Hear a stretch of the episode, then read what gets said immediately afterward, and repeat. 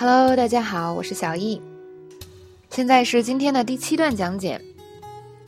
那么，当大家得知 Alex 的新男朋友是一个模特的时候，那么妈妈和姐姐就对此事产生了怀疑，因为他们觉得 Alex 怎么可能一下找到一个模特男友呢？所以呢，他们之间发生了以下的对话。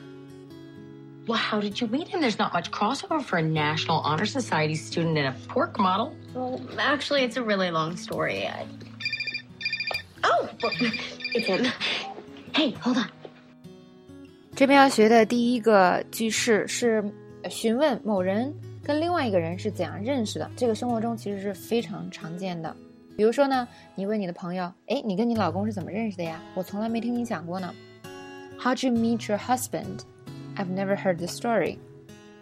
那么还有一种情况呢，就是有的时候我们出外社交的时候，我们可能朋友给我们介绍了另外一个朋友，这个时候一个话题就是问新认识的这个朋友是怎么认识你的这个老朋友的。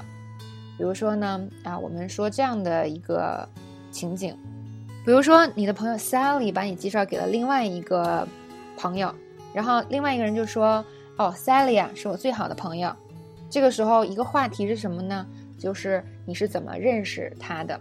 呃，这个其实不光有这个句式的作用，还有这个社交的功能性。因为有的时候我们刚认识人，真的不知道说什么好，是吧？那么这就是其中的一个话题喽，大家好好记一下。英文是这样说的：Sally is my best friend. How'd you meet her？下一个，那么当 Claire 问 Alex 说：“哎，你怎么遇到你这个男朋友的时候？” Alex 表示呢，Well, actually, it's a really long story。那么这个表示呢，什么？这件事情比较复杂。直译呢就是，哎，这事说来话长。其实就是这事很复杂，是吧？很长，我不想说。那么这句拿来用的话，我们再重复一遍啊。Well, actually, it's a really long story。好，那我们再来看一个例子，就是，诶，这个你呢来接你的朋友，但是他准时到了，你就跟他说，我还以为你的飞机晚点了呢。他说：“哎，说来话长呀，我等会儿再告诉你。” I thought your plane was delayed. Well, actually, it's a really long story. I'll tell you later.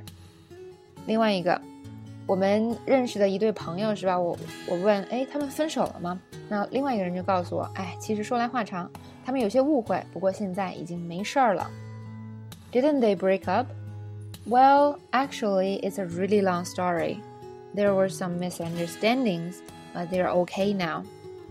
那么大家记住呢，这个 "It's a long story" 很多情况用在什么呢？就是我就不太想说这个事儿，或者这事儿没有必要说，是吧？或者没有必要现在说，我现在没有时间说，甚至是这个我可能等一会儿再跟你说，是吧？所以现在先提醒你一下哈，这个东西太长了，用在这些情景下。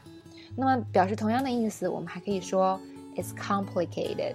意思是什么呢？这事太复杂了，可能一两句啊解释不清楚。好，那么这边呢就讲完了。